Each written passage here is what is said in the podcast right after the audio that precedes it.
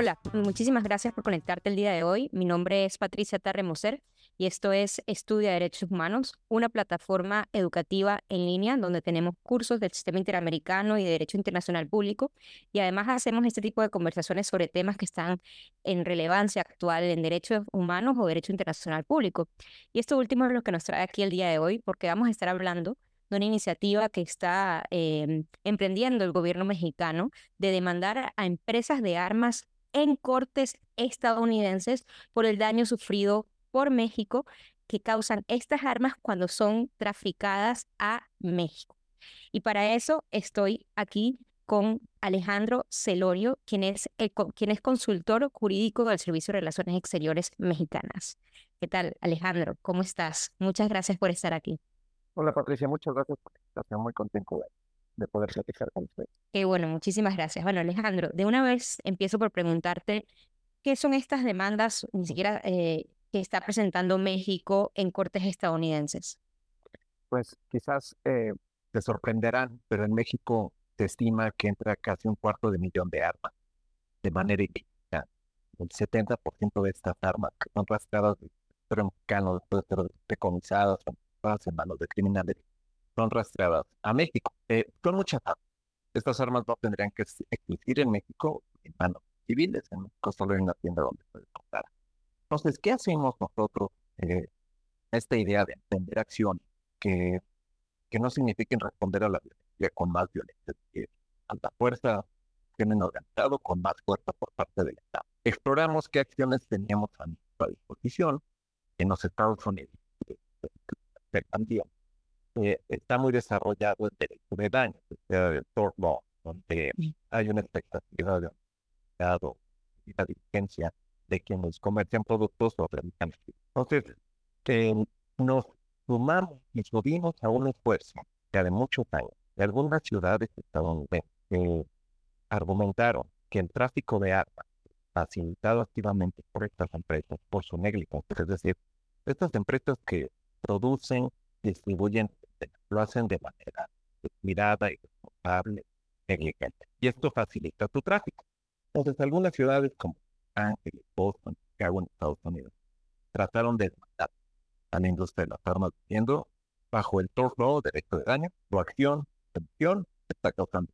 Nosotros nos montamos en esta idea, justo de abogado junto todas estas demandas, forma parte de nuestro equipo, Jonathan Lowe, y presentamos una primera demanda 2021 eh, contra ocho empresas, las más conocidas, Miragüez, Unblock, Barrett, eh, con un argumento muy sencillo. Lo que hacen en su forma de comerciar su producto, de mercadearlo, de promocionarlo, su falta de autorregulación, de cuidado de, su línea de distribución, este downstream due diligence que uno esperaría de una industria y más de una industria que vende productos tan peligrosos, está facilitando el tráfico ilícito de sus armas que se venden en Estados Unidos, mercado lícito, pero se facilita su tráfico hacia México y en México nos está causando un daño como gobierno. Estamos demandando nosotros como gobierno de México, si bien tenemos en mente a las víctimas, puesto,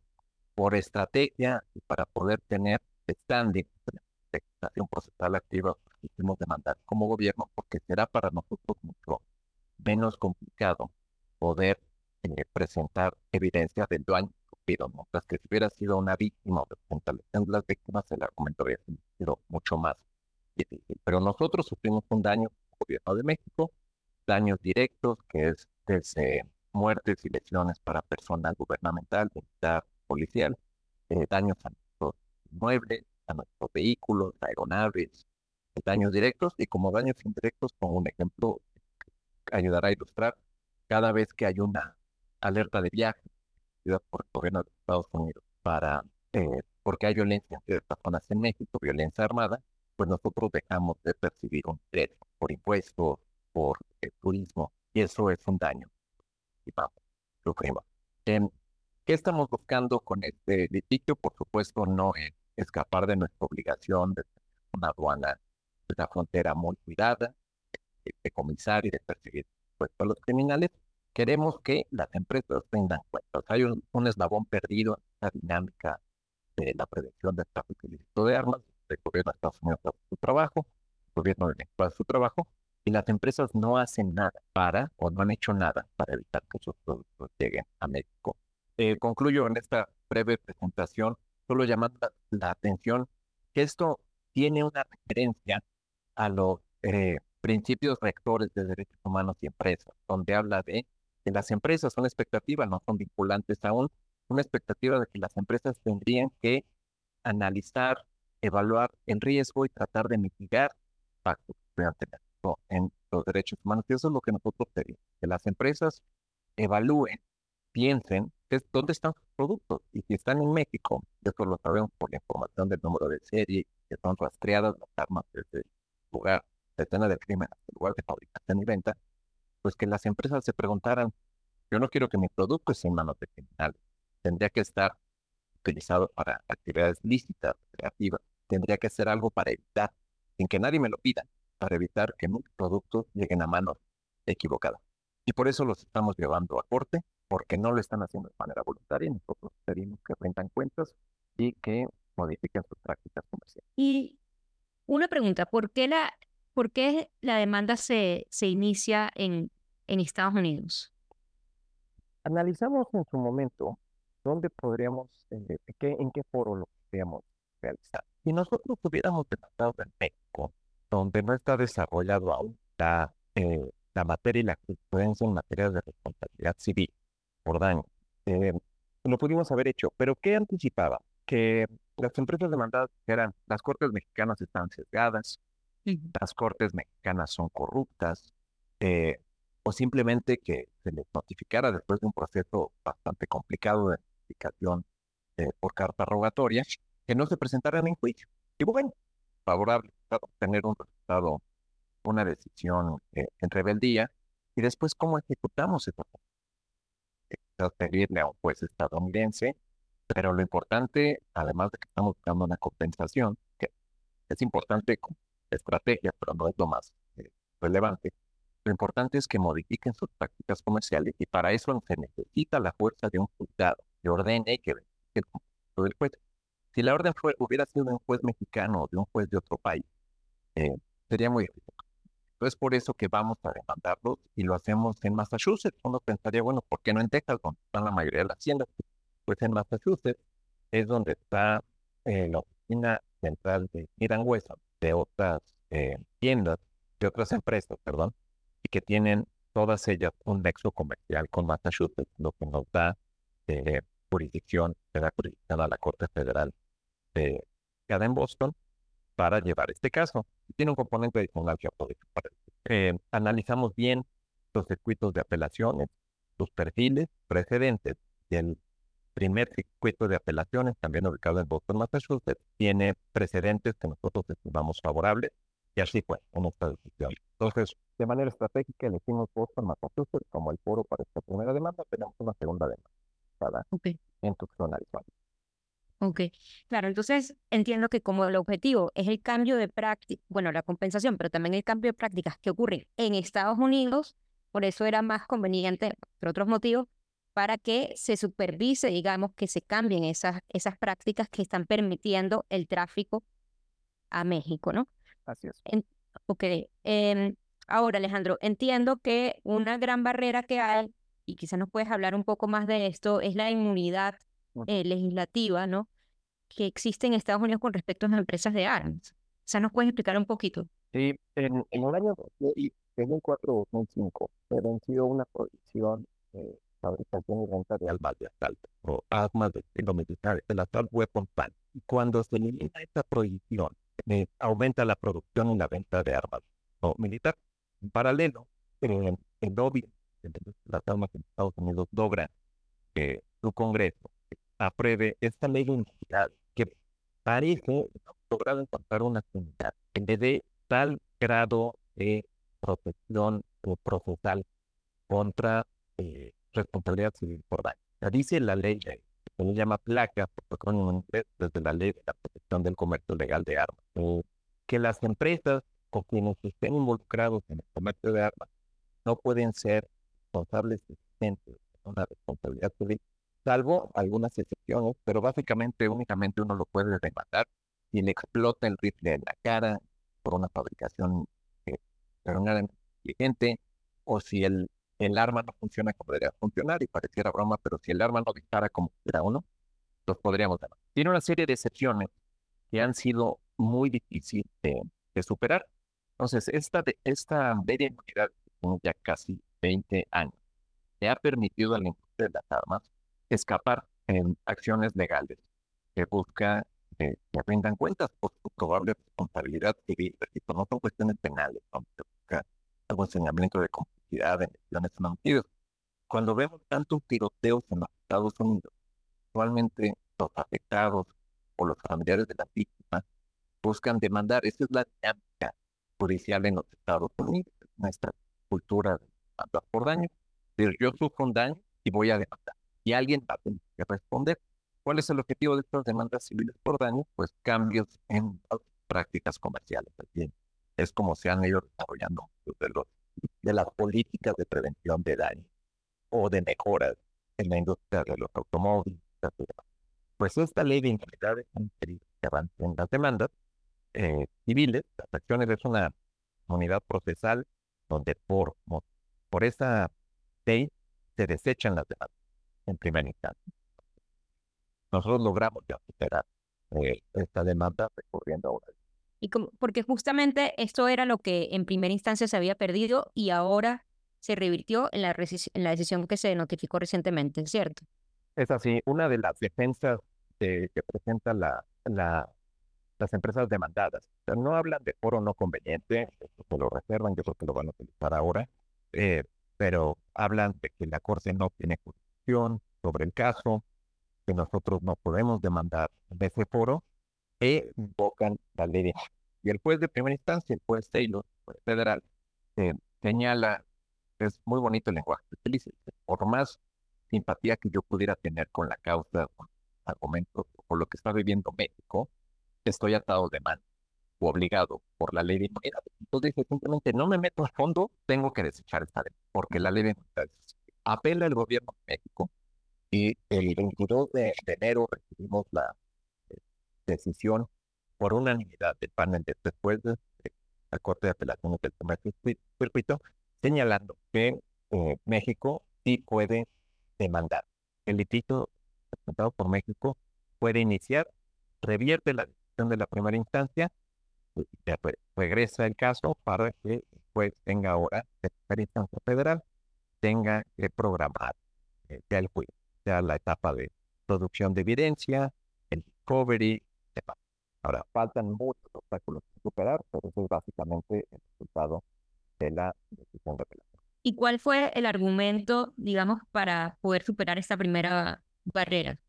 México presenta eh, dos argumentos y el segundo.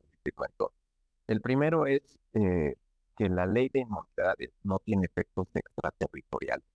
Nosotros eh, argumentamos que según los precedentes judiciales en los Estados Unidos, si el estatuto o la ley no establece de manera clara y expresa que tiene efectos extraterritoriales, no debe de existir una presunción de extraterritorialidad.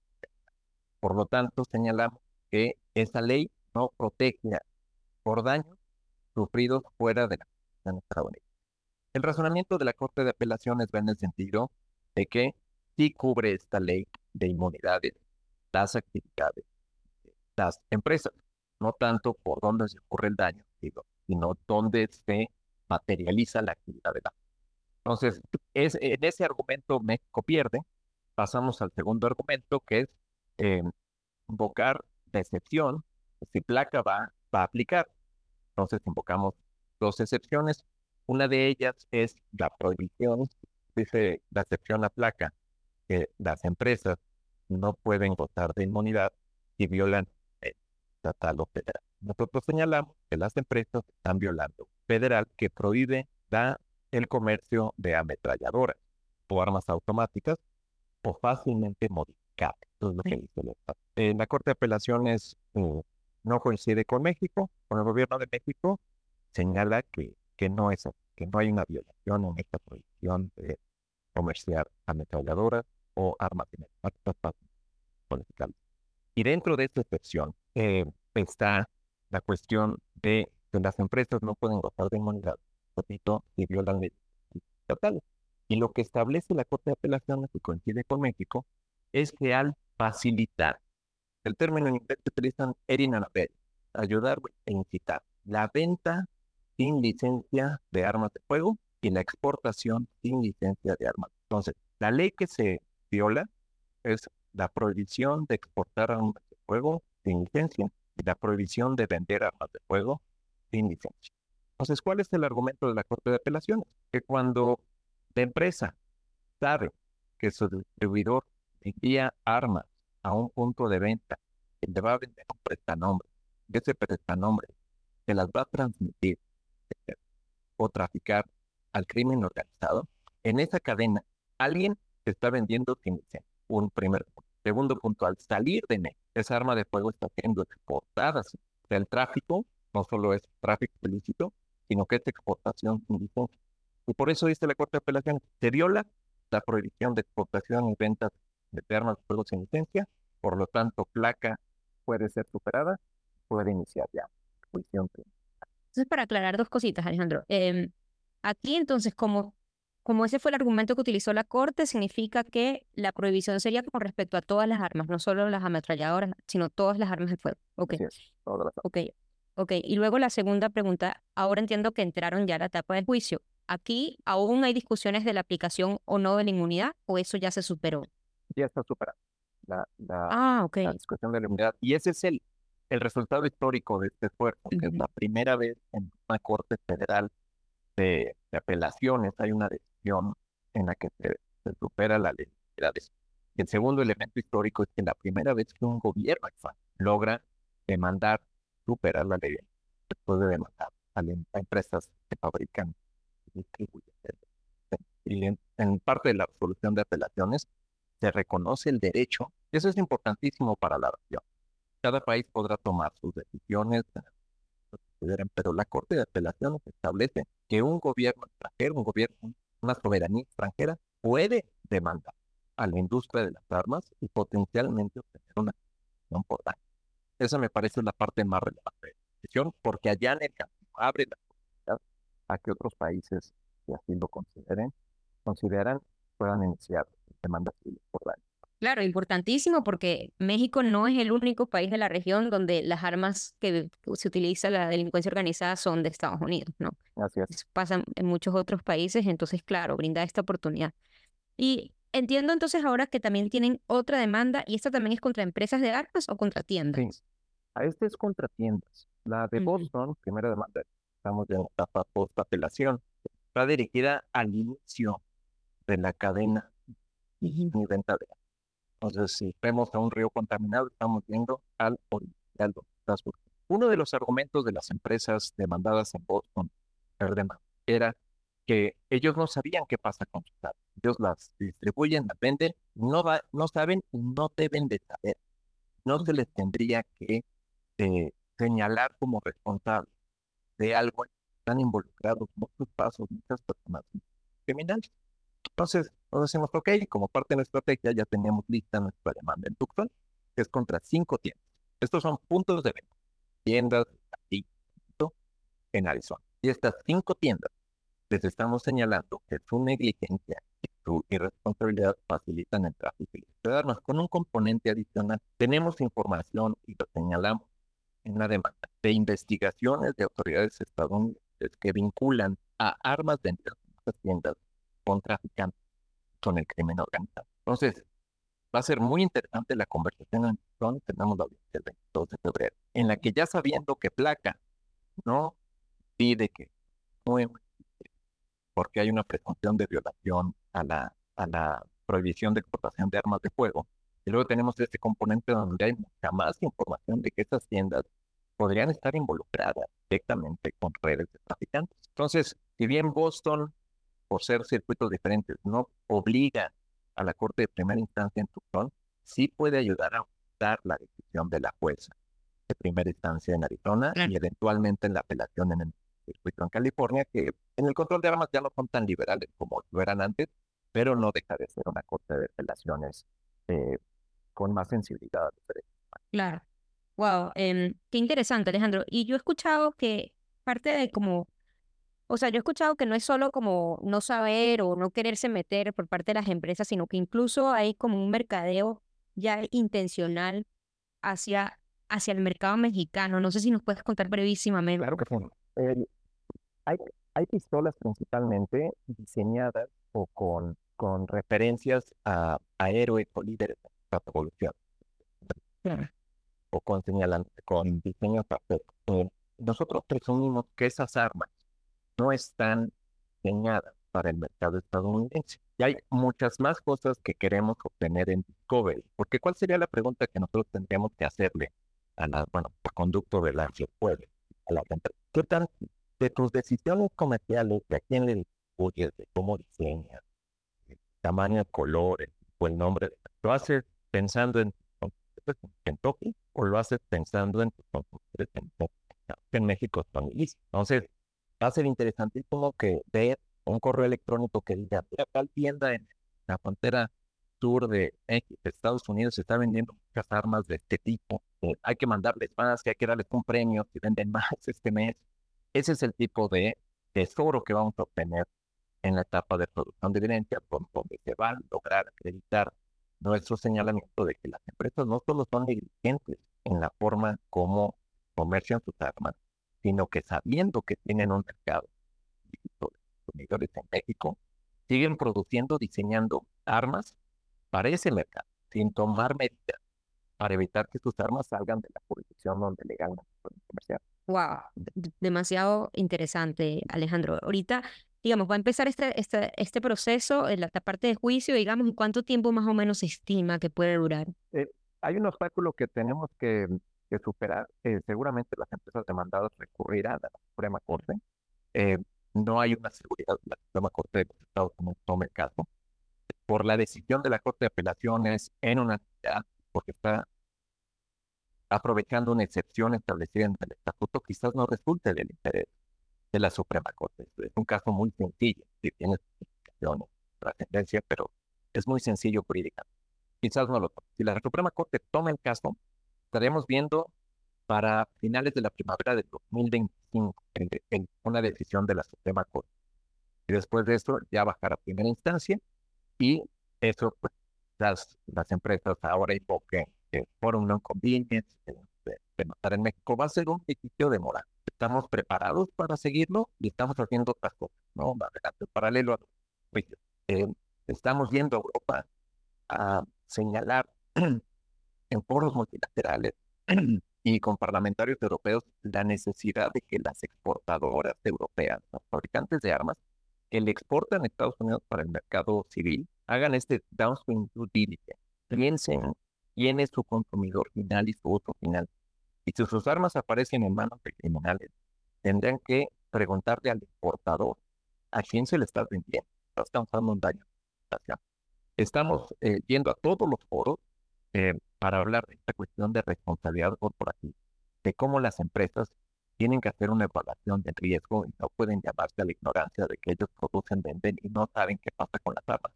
El instrumento que venden, el producto, es, está diseñado para matar, herir y, destruir. Tendrían que ser extraordinariamente más cuidadosos con el, el, el destino del producto.